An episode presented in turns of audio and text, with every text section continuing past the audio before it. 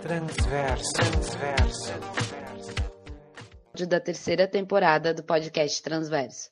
Seguimos na intenção de produzir e ampliar reflexões críticas no sentido de resistir às desigualdades e promover a equidade dentro das temáticas da população LGBTQIA+. Oi, eu sou a Luana Martins e nessa temporada abordamos a arte como ferramenta de visibilidade e resistência para a população LGBTQIA+, e sua capacidade de nos inspirar e nos mobilizar. Para isso, convidamos artistas LGBTQIA+, das mais diversas formas de expressão, para conversarmos sobre o que a arte significa em suas vidas, que sentidos e experiências produz nas relações, interações, conexões que vai tecendo consigo e com o outro. É uma doença, minha filha. A vizinha é doente. Voltei para o quarto quase satisfeita. Se era doença, por que não tinham me dito logo? Fiquei pensando se era contagiosa, mas concluí que não era porque a mecânica estava sempre cheia. Voltei para a cozinha. Doença de quê, mãe? Minha mãe mais uma vez colocou a mão no rosto e respirou fundo. De ferro retorcido que tem lá naquele galpão. Eu não sabia que se podia pegar doenças de ferro retorcido, mas me dei por satisfeita quando no outro dia a professora explicou sobre o tétano. Na manhã seguinte, eu fiz o que qualquer pessoa faria por um doente, ou o que eu entendia na minha cabeça de criança que qualquer pessoa faria. Levei flores. Eu tinha visto na TV. Peguei as flores que cresciam atrás da minha casa, flor de mato mesmo, umas amarelinhas e um punhado de margaridas. Fui até a mecânica bem cedo, sem que ninguém me visse, e deixei as flores na porta dela, dentro de um copo d'água. Deixei também um bilhete, desejando melhoras e pedindo que, por favor, colocasse as flores num vaso e devolvesse o copo, porque minha mãe poderia dar falta. Ao meio-dia, quando eu voltava da escola, vi que as flores não estavam mais lá e sorri contente, porque elas a tinha recolhido. Entrei em casa feliz e saltitante, mas minha alegria foi quebrada em pedacinhos quando vi a cara da minha mãe, com o copo na mão, perguntando o que eu tinha na cabeça. Eu expliquei para minha mãe que se a vizinha estava mesmo com uma chorra, seja lá que doença fosse aquela, alguém precisava ir lá e desejar boas melhoras. E foi o que eu fiz. Minha mãe me abraçou bem forte e disse que eu era uma ótima menina e que por isso eu não devia brincar perto da oficina. Eu perguntei de qual, e ela disse que era a da vizinha. Então eu perguntei se eu podia brincar perto da oficina do Sr. Klein, e ela disse que sim. Eu saí para falar com a Celoí, porque não me interessava brincar em oficina nenhuma. A Celoí colocou o disco da Xuxa e nós ficamos dançando entre os sacos de feijão e a pilha de cera vermelha para piso. Lembrei naquela hora que minha mãe sempre comprava aquela cera e eu não entendia por que nosso chão era, não era vermelho. Mas quando eu fui perguntar para a Luiz sobre a cera, a vizinha entrou. Eu parei de dançar e fiquei petrificada. Meu primeiro pensamento foi de que uma doente não deveria sair de casa. Então perguntei: A senhora está melhor? Ela virou para mim com os cabelos molhados em cima do rosto e com uma boca bem rosada e uns olhos carinhosos cor de mel me disse que nunca esteve tão bem. Agradeceu as flores e se ajoelhou para me dar um beijo. Nessa hora, minha mãe apareceu e me puxou pelos cabelos. Ouvi o pai da Celuí dizendo: Não se preocupe, Flor. Flor, o nome dela era Flor, e ela parecia uma flor mesmo. Na verdade, o nome dela era Florinda. Eu perguntei para a Celuí no dia seguinte e comentei sobre a história da doença. A Celuí revirou os olhos, como quem chama alguém de ignorante. Não disse nada. Me pegou pela mão e me levou até o quarto dela, pegou um ursinho peposo e duas Barbies. Muito bem, não eram Barbies, eram imitações, mas davam para o gasto e serviram muito bem para o que ela me explicou. Eu tinha oito anos, a Celoí tinha onze ou doze. Ela pegou uma boneca e o ursinho e começou a explicação. Esse é homem e essa é a mulher. Quando os dois se amam, vão para o quarto e ficam assim. E colocou um em cima do outro. Teu pai e tua mãe fazem isso, e é por isso que tu existe e o teu irmão também. Eu sacudi a cabeça e tentei acompanhar o raciocínio. Depois ela pegou as duas bonecas, fez a mesma coisa e disse que tinha gente que fazia daquele jeito. Isso é machorra, mas é feio falar isso, meu pai disse. Hoje o nosso episódio vai ser sobre literatura e de que maneira ela pode se tornar uma possibilidade para a construção de subjetividades e para o enfrentamento da discriminação para as pessoas LGBTQIA+.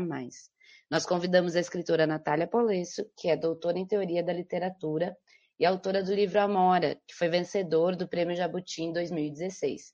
Esse livro ele explora um pouco das nuances entre as relações amorosas entre mulheres, personagens que lidam com autodescoberta, com encontros e desencontros nos laços afetivos e na compreensão de si e do mundo. Natália, por favor, te apresenta e fala um pouco para nós sobre a tua trajetória. Oi, pessoal, tudo bem? É, primeiro, queria agradecer o convite estar aqui. Sempre gosto de participar dessas iniciativas, então fico bem feliz e grata.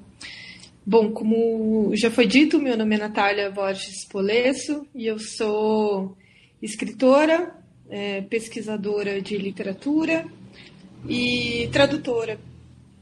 É, tenho pensado aí a literatura há alguns anos, pensado questões de gênero dentro da literatura e dentro da minha pesquisa e comecei a escrever assim não gosto muito de dizer profissionalmente, mas mais nesse, com essa intenção, ah, talvez no início dos anos 2000, e desde então venho é, experimentando a literatura como um exercício diário na minha vida.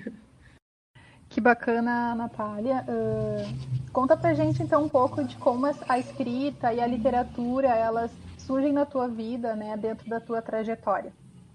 Uhum. Uh, bem, eu acho que a literatura uh, chega na minha vida talvez um pouco mais um, um pouco menos formalmente assim ela chega na minha vida quando quando ó, eu fui morar com a minha avó, eu era criança ainda, né? Os meus pais precisaram se mudar de cidade e eu fiquei um ano morando com a minha avó. Acho que foi um pouco menos de um ano morando com a minha avó. E eu ficava triste à noite, né? Ficava chateada, enfim, meus pais tinham se mudado. E a minha avó me contava causos todas as noites. Todas as noites ela me contava um caos. Na verdade, eram poucos causos que ela tinha para me contar, mas é, as histórias se repetiam, mas eu gostava muito daquele momento em que ela, em que a gente se, é, estava juntas ali e ela parava para contar essas histórias de aventuras é, do campo, em que vacas a perseguiam, vacas furiosas a perseguiam, e que ela tinha que subir em cercas e árvores para fugir dessas vacas e tal. Então eu gostava muito. Eu acho que foi um pouco por aí que o meu encantamento assim com as histórias começaram. Um, mas depois, um pouco mais tarde, assim, quando eu estava na escola já, eu sempre uma, uma, uma criança, uma pré-adolescente que teve interesse em escrever.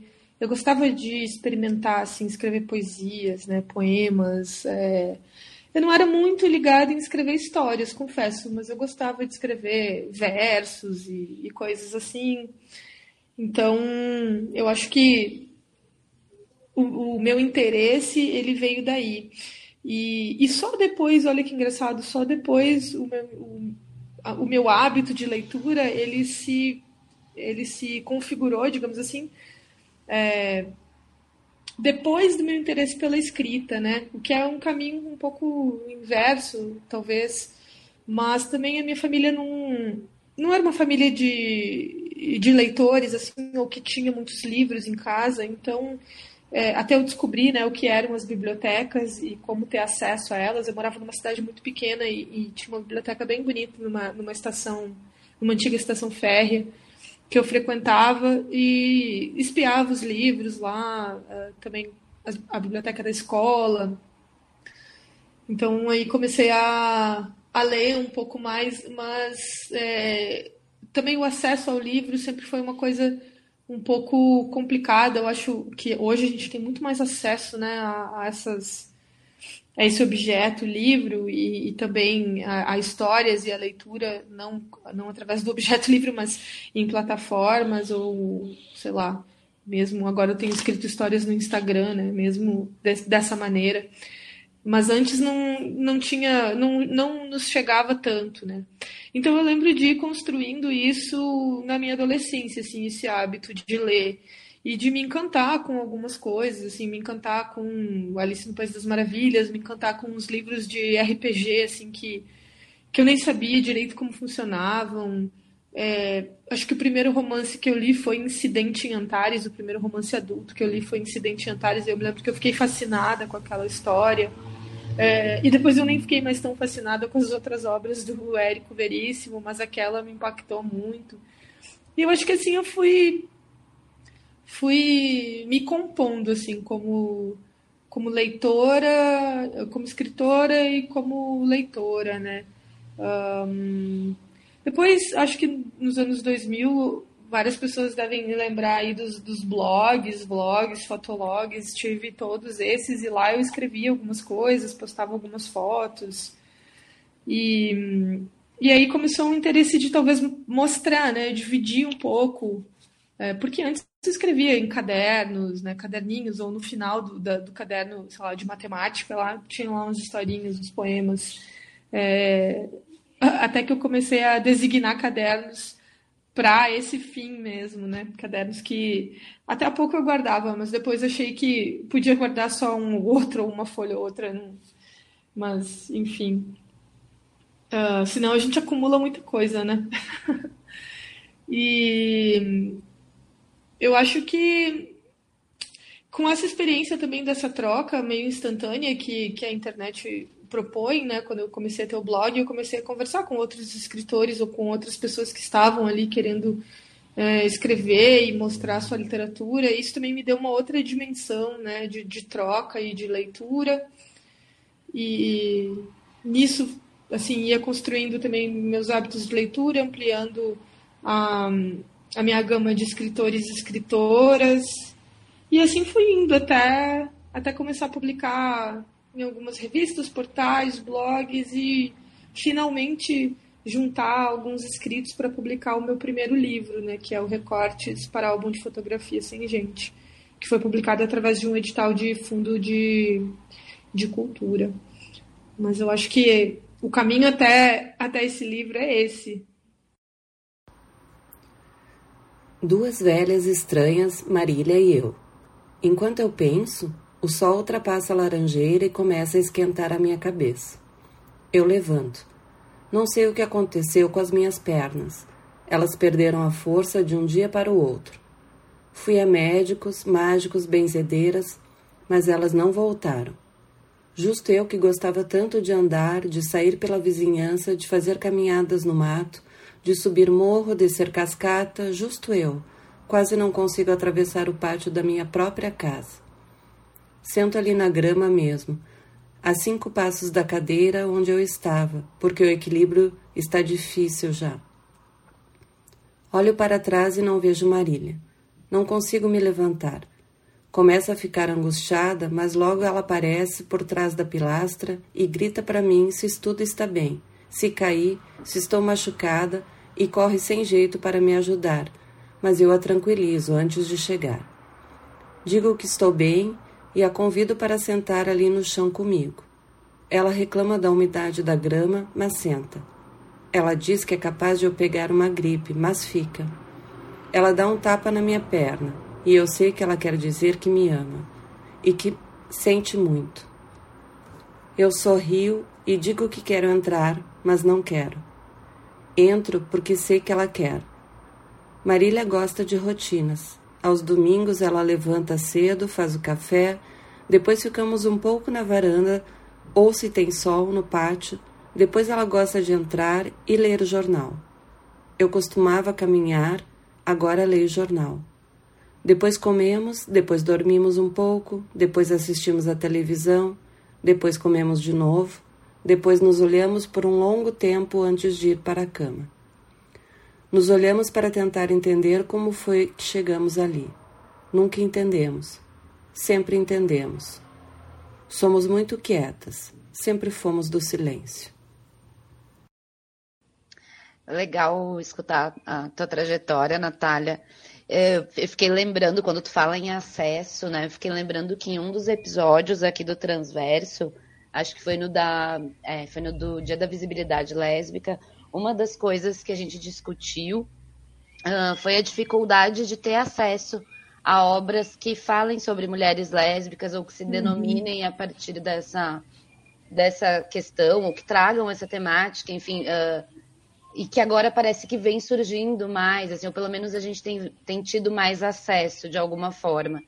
E aí, pensando nisso e pensando uh, a gente pegou aqui o Amora como, como um livro que nos guiou um pouco né, nessa, nessa conversa, e uma das características dele é a diversidade de relações né, que tu aborda, uhum. assim, e permite a visibilidade de relações entre mulheres para além de estereótipos, né? Eu queria saber como que tu percebe a abordagem das personagens lésbicas na literatura e na arte no geral. Bem, nossa, essa é uma pergunta bem abrangente e, e, eu fico muito contente assim de poder contribuir um pouquinho, talvez, com, com o que eu penso sobre isso. É, é certo que pessoas como eu, eu não sei uh, de, que, de, que ano vocês nasceram, mas assim, eu nasci nos anos 80 e fui uma adolescente é, no final dos anos 90 e uma jovem adulta no, no início do, dos anos 2000, né? E é incrível como, como não havia mesmo, assim, é, referência, né? A gente, eu cresci e as pessoas da minha geração cresceram sem muitas referências, né? no audiovisual ou na literatura de personagens uh, lésbicas. Não que não existissem, né? Mas é isso que tu comenta, Bruna, o acesso a essas obras, né, sejam, sejam elas de literatura ou, ou filmes, né, ou séries, enfim, mas agora mais recentemente, era mais, mais difícil, né? Então, era engraçado. Eu lembro muito, por exemplo, da novela Torre, de Babel, que aconteceu em 90 e, passou em 98, né? Acho que foi em 1998, que assim era o primeiro casal de lésbicas que estava na, na, na, rede aberta de, de TV, assim, que a gente podia ver e, no entanto, elas foram é, mortas, né? Foram explodidas no, no, shopping, né? E eu acho que isso é um trauma geracional, assim, para as mulheres lésbicas da minha idade, que essas, é, essa, essas duas pessoas que, enfim, estavam ali para um fins de, de representatividade tenham sido explodidas por clamor popular, assim, né? Um, então, é, eu acho que a, vou comentar duas coisas assim. O Amora, ele foi um pouco fruto de, de algumas faltas para mim, né? De, de não ter mesmo essas referências, né?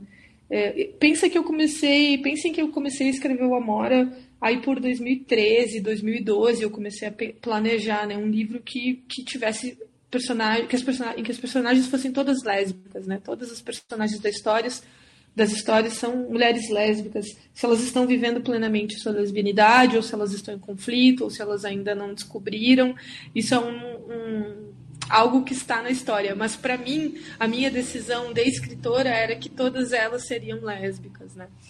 É, e aí pensar em como eu ia abordar essa questão. E ele foi mesmo resultado de, de faltas, né? De, de não ter essas referências. Porque o que, que eu lia, né? Eu lia lá a Cintia Moscovitch, ou a, a Lígia Fagundes Telles, uh, o Caio, né? O Caio Fernando Abreu, e algumas outras, a Clarice, e algumas outras uh, literaturas que a gente tinha que torcer um pouco o significado para conseguir se enxergar ali. E mesmo assim não era muito muito uh, satisfatório, não sei se é a palavra, mas não causava muita satisfação, digamos assim, ao mesmo tempo que sim, porque era a única coisa que a gente tinha disponível. Uh, então o Amora foi essa surgiu nesse nesse contexto, né? Mas também o, o Amora ele me projetou para outras coisas. O Amora ele ele fez eu uh, ele fez eu criar um projeto de pós-doutorado, que é o que eu, tô, que eu tenho agora, né, o que eu levo agora, que é o Geografias Homoafetivas, e dentro dele o Geografias Lésbicas, né, em que eu faço um mapeamento de produções é, de literatura escrita por mulheres LGBT, né, LGBT. Um, até pensando bastante nesse espectro assim da sexualidade essa digamos que essa se tornou a discussão central né, do, do livro. Porque nem sempre as mulheres LGBT vão, vão trazer isso para sua literatura mas a gente vê que tem alguma coisa que se um, que vaza ali para aquela literatura que é diferente né de se a gente for pensar assim em narrativas hegemônicas né então, o amor ele me, me trouxe essa necessidade de querer criar uma rede, né? de, querer, de querer saber um pouco mais sobre, sobre essas mulheres, onde elas estão, ah, cadê essa produção, da onde que ela surge, para onde que ela vai, como ela circula, como ela não circula, é, se isso está em, em romances, em contos, em poesia, se tem no Brasil, se a gente tem que recuperar nomes. E eu comecei esse projeto em 2017, que foi quando eu entrei no, no pós-doutorado, com 25 autoras. E aí eu fechei, né? Porque, porque a gente precisa fechar para fazer pesquisa, tu precisa né, de uma data de encerramento. Né? Eu fiquei dois anos fazendo levantamento e eu termino, terminei esse levantamento uh, com 540 nomes, e eu já tenho mais nomes, mas eu só contabilizei os 540 porque eu preciso fazer porcentagens. Né? E essas, dessas 540, é, uh, mais da metade são brasileiras e dessas a gente tem 200, em torno de 200 e, 234, uh, 230, é, 230, vamos dizer assim, não me lembro do número exato, mulheres uh, LGBT, dentro do espectro né, da, da sexualidade, escrevendo literatura no Brasil hoje. Então, assim, é claro que as coisas mudaram muito e mudaram muito de 2015 para cá, que é quando sai o Amora, né? Muito também em função das redes sociais, muito em função do boom das pequenas editoras, muito em função do uso do Instagram como plataforma de divulgação, onde as pessoas podem, é, os autores podem publicar independentemente. Uh, bem ou mal, a Amazon uh, assim como ela vem para talvez prejudicar o mercado literário e as pequenas livrarias, ela também traz uma plataforma de publicação para que, que autores e autoras vendam suas publicações, né, uh, suas autopublicações né, online, o que facilita muito o acesso. Acho que a vinda do Wattpad também um, aumenta bastante o acesso. Então, hoje a gente tem assim uma profusão de de textos, né, de, de produções uh, que são relativamente acessíveis, né, se a gente começa a, a fuxicar aí nessa rede, conhecer as pessoas, né, uh, o, que, o que me alegra muito, né, e vejo isso também em filmes, filmes independentes, filmes que já estão no, no mainstream. Um, acho que tudo isso vem, vem aumentando já, já temos uma paridade né, dessas produções? creio que não, creio que ainda está longe. Mas eu acho que o cenário ele vem mudando bastante. assim. Então, uh, te ouvindo falar, Natália, assim, eu fiquei uh, muito pensando nessa função né, de referência mesmo né, de ter, de se enxergar, né, de se sentir presente também na literatura, naquele, naquilo que a gente consome, né, um, para essas adolescentes de hoje em dia, assim, e, e quanto isso vem uh, melhorando, né, e vem sendo pautado também, uh, e aí por diversas editoras e tudo mais, assim, nessa construção de histórias, né, que falem mesmo dessas de, de histórias reais, né, de, de construções reais, assim, palpáveis, né, para essa gurizada que está chegando aí. Então, uh, e Natália, queria ver contigo, assim, tu acredita, né, que a criação literária e a literatura, né, e a leitura, elas podem ser um caminho de enfrentamento para discriminação e preconceito? E de que maneira isso pode ser feito? É, assim, primeiro, é, sim, é, é, muito bom que, que a gente tenha mais uh, representações né, de, de pessoas LGBT em, em todas as.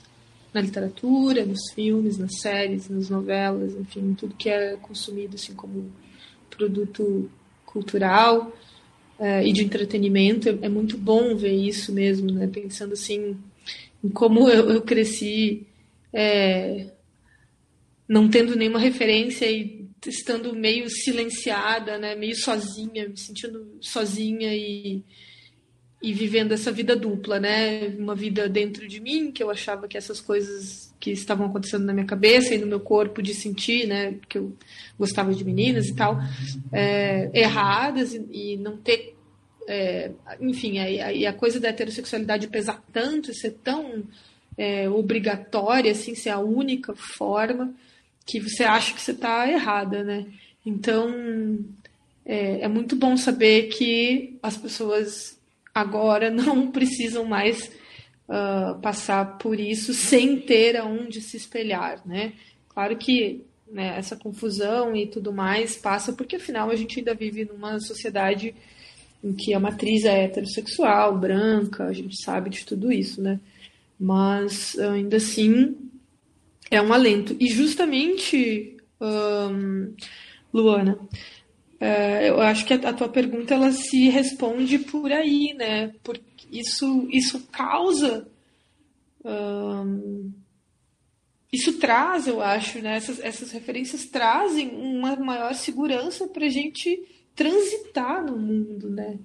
Para a gente uh, compreender as nossas experiências, né? Viver essas experiências, então, né? Dessa maneira uh, ficcional, né? é, e, e, aliviar o nosso psicológico, o, nosso, o que a gente sente. Eu acho que o primeiro enfrentamento é esse, né? É a gente poder se aliviar para seguir em frente.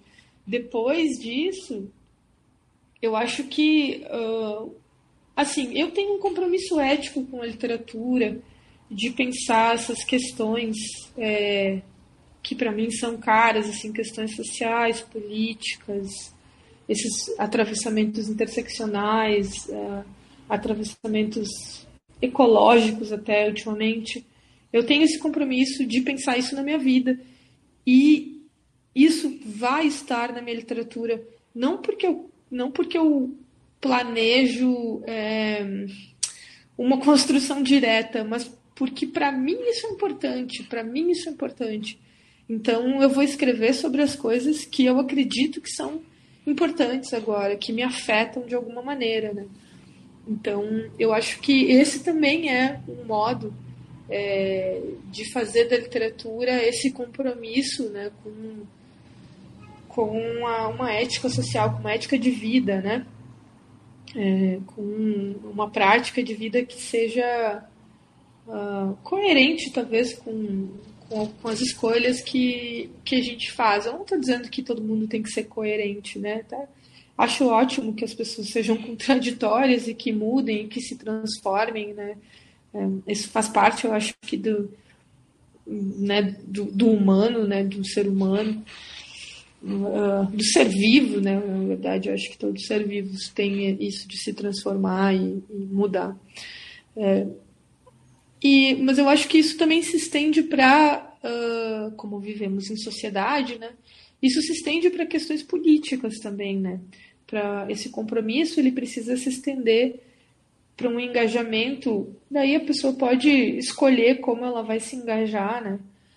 Politicamente, na divulgação, né? no apoio a esses a essas literaturas, a essa produção, na divulgação, no apoio, um, na cobrança de projetos sociais, na cobrança de leis de incentivo à cultura, né, de projetos de lei culturais mesmo, uh, políticas públicas, né, que preconizem o livro e a leitura e que estejam aí para fazer com que as pessoas tenham acesso, né, a, a esse objeto tão mágico, né, que é um livro, ao invés de taxar livros, né?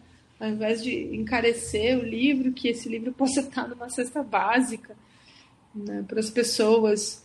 É, eu, uma das coisas que eu fico muito contente com uh, na trajetória do Amora é que o Amora uh, ele entrou para o PNLD de 2018. Né?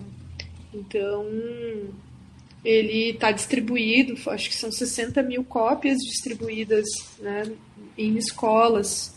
Isso me deixa muito feliz porque é, é, isso é acesso, né? Isso é realmente assim, o livro está distribuído, ele pode ser usado por professores da rede pública para criar discussões, para leitura, não só com uma finalidade, né? não que tenha que ter uma função, né? A pessoa pode ler e pode se sentir bem, pode se sentir viva, pode né, se sentir confusa, pode aquilo pode afetá-la de algum modo, né? Mas que também sirva para isso, né? Para criar é, para criar uma conversa, né, para estimular uma conversa né, nesses ambientes. Então, acho que há, há diversas formas, uh, desde, desde, desde você escolher escrever sobre alguma coisa, retratar um tipo de personagem, ter esse compromisso ético com as coisas que a gente pensa, é, que são importantes para o mundo, o engajamento social até o engajamento político. Eu acho que é, são várias maneiras assim de a gente pensar a literatura como um modo de enfrentamento mesmo. Bacana. Eu fiquei uh, lembrando que a gente, na conversa que a gente teve com o Franco, lá do Museu da Diversidade, uh, ele falava sobre como o, fato de um museu estar localizado em, em, em, uma região de passagem de muitas pessoas fazia com que uh, muitos públicos conseguissem acessá-lo, né? Não só a, a comunidade LGBT, mas que outros públicos conseguiam acessar, porque estava ali uh, muito à vista de todo mundo. E aí fiquei pensando, né, que a escrita, que de alguma forma é uma possibilidade de, de contar histórias que geram identificação, sensibilização, enfim, e mesmo dentro do que tu trouxe já na, na, na tua resposta, fiquei pensando se tu acha que a literatura produzida hoje por pessoas LGBT, autoras, autores, enfim, que se, se essa literatura consegue chegar em públicos uh, para fora da comunidade, tu trouxe esse exemplo da escola, achei muito legal. E se tu tem algum retorno em relação a isso nas, nas tuas pesquisas, ou que tu escuta, enfim, de como, como que essa literatura é absorvida para fora, assim, né? Por, pelo, pelas outras pessoas e em outros espaços, enfim uh, ah, para que essa conversa atinja mais e mais pessoas, né? Uh, não sei se tem algumas notícias sobre essa repercussão. Então, especificamente sobre o Amora, do PNLD, eu tenho pouca repercussão, porque como ele foi aprovado em 2018, ele foi impresso em 2019 e distribuído em 2019. Então, eu cheguei aí em duas escolas, ou uh, e saber que está em algumas. Mas em 2020 né, a gente teve a pandemia e aí eu acho que não sei como é que está o acesso né, às bibliotecas, as pessoas não estão indo às escolas, então eu realmente fiquei sem, né, sem saber sobre esse acesso específico. Mas o que eu tenho notado, assim, é... o que eu tenho notado em geral, não só sobre a Amora, mas sobre produções, assim, é de pessoas LGBT ou né, livros que, que têm personagens LGBT que ia mais, uh, é que tem se tornado cada vez mais é, lido, assim, cada vez mais uh, amplo, de, a leitura está cada vez mais ampla. Eu não, não acho que. Não é ainda algo ideal, eu acho que é muito abaixo do que deveria ser, né? É, por exemplo, eu, eu, eu tenho vários conflitos com isso, assim, porque um, várias vezes eu preciso responder sobre o Amora ou sobre o controle, que há, ah, mas não são livros. É, como é que é que, eles, que as pessoas falam? Ah, mas não é um livro lésbico, não é uma literatura lésbica, né? Porque isso é uma literatura que, que qualquer um pode sentir, não sei o quê. Como se, é, como se o fato de eu eu não, né? Mas como se o fato de a literatura ser adjetivada por conta de algum personagem ou de alguma representação fosse um demérito, fosse um modo de diminuir a possibilidade das pessoas se relacionarem com aquela representação, quando não é, né? Quando não é. Uh, eu ouvi assim as pessoas falando de uma hora, ah, mas eu acho que qualquer pessoa pode se pode se, se ver ali. Não, eu não vi como como sendo uma literatura lésbica. Aí eu tenho que dizer, mas gente, é, para mim foi uma escolha estética muito importante pensar que as personagens são todas lésbicas, porque isso definiu como eu ia contar essas histórias, né? Assim, esteticamente, do tipo, eu, como eu ia pensar essas narradoras, né? Uh, como eu ia construir isso narrativamente.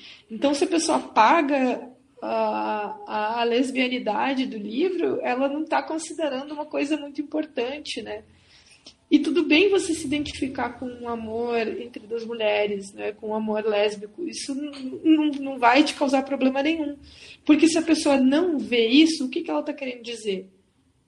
O que, que ela está querendo dizer? Se ela retira isso, né? Que ela só poderia se espelhar se fosse heterossexual. Ou que não, não, não, não tem importância ele ser lésbico. Claro que tem. Claro que tem. Então são vários atravessamentos né, nessa. Eu acho que eu fiz uma digressão da tua pergunta, mas talvez o caminho tenha sido tenha sido um pouco esse, assim, porque são coisas que eu que eu ouço do que eu ouço do público geral, assim, né, não do público LGBT.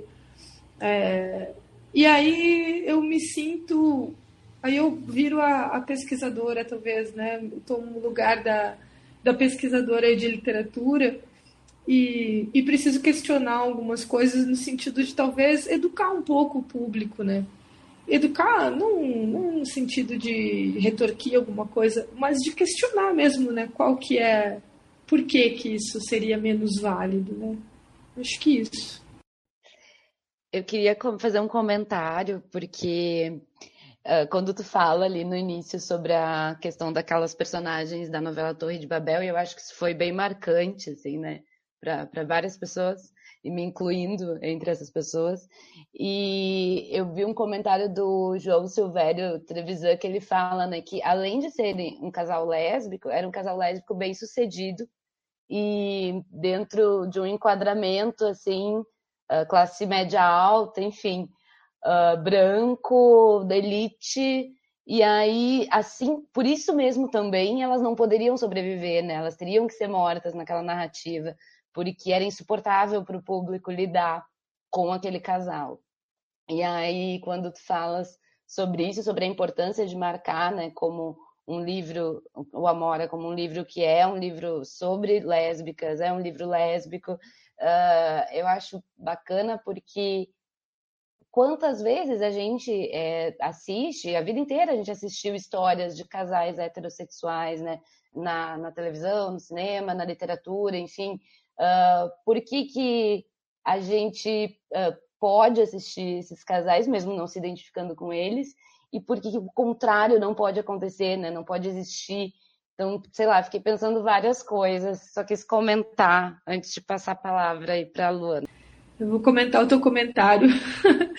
Realmente, é, era um casal, assim, se for pensar, quase asséptico, né? E, assim, pensando, né? Imagina se fosse um casal de, de lésbicas de, bem sapatonas, periféricas, pretas. Meu Deus, isso era impossível, assim, de, de pensar na existência né, dessas, dessas pessoas naquela época, né? E, e mesmo assim, né, sendo tudo, né, como o público talvez fosse mais, como se fosse mais palatável para o público, mesmo assim, tem isso que tu falou, né? Seria insuportável as pessoas é, engolirem, né? O, um final feliz para essas para essas mulheres, né? E isso era quase uma linha editorial, né? Que as lésbicas tinham que sofrer, morrer, enlouquecer, ficar sozinhas, é, voltar a ser héteros, enfim. Era, só assim era possível que esses personagens estivessem na, na, na literatura, né? Ou, na, ou na, nos filmes. Fico pensando na discussão que, que vem acontecendo assim aqui agora, assim, da importância dessa dessa construção literária, né, de, de ter essas formas de representação, assim, para que novas narrativas sejam pensadas, né? A gente está aqui falando de uma história que marcou uma geração, assim, né? E falando, tipo, do quanto isso uh, também foi meio que um trauma, né? E que a partir disso também se pensar uh, as, a diversidade que há nessa comunidade, uh, né? Lésbica e o quanto algumas formas de existência elas vão ser mais, mais rechaçadas do que outras, né? Apesar de que naquela época assim as coisas ainda estavam uh, bem piores do que se encontram hoje, apesar dos pesares que a gente tem hoje, né? Então, uh, Natália, assim, eu quero te agradecer imensamente, assim, a tua participação, a contribuição que tu teve nesse episódio, né? A gente espera que esse episódio ele contagie muito quem nos escuta, né?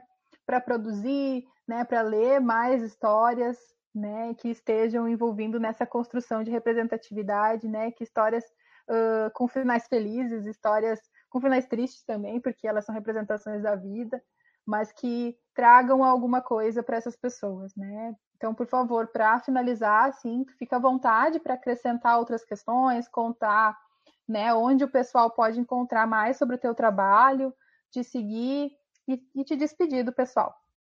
Gente, muito obrigada pelo convite. Então, para mim é sempre um prazer, assim, uma, uma honra e uma benesse quase poder falar de coisas que são tão importantes para mim, assim, é, em termos de de arte mesmo, de produção artística, de criação, de vida mesmo, né? Então eu fico muito contente com isso e, e eu endosso a tua fala, Luana. Eu acho que é isso aí, que cada vez mais a gente possa ler poesia, né, com um eu, um eu lírico é, lésbico, um eu lírico sapatão, sei lá, é, histórias com finais felizes, com finais tristes, com finais abertos, né? Rever também é, que um, nem sempre as histórias precisam orbitar em torno da sexualidade, né? Elas podem ser sobre qualquer outra coisa e os personagens podem estar ali, né? Sendo é, sendo personagens LGBT, né? Mesmo que, que a história não orbite as suas sexualidades. Então é isso, assim, que, que a gente tenha cada vez mais pluralidade de autoria e de representação ficcional, poética, imagética. Né? Quanto mais, melhor para a gente se relacionar, para o nosso repertório crescer. Uh, muito obrigado de novo e espero que vocês tenham gostado do papo. E é isso, gente. Uma boa semana a todos e todas e todes. Me sigam no Instagram, é arroba Natália Borges Polesso. É lá que eu divulgo todas as minhas coisas, agendas, trabalhos, coisas novas. E eu tenho publicado uma série de mini contos.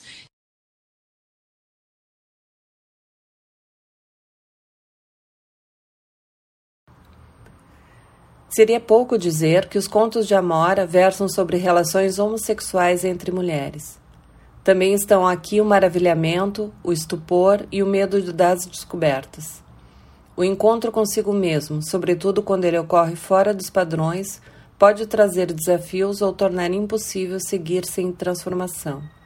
É necessário avançar, explorar o desconhecido, desestabilizar as estruturas para chegar, enfim, ao sossego de quem vive com honestidade.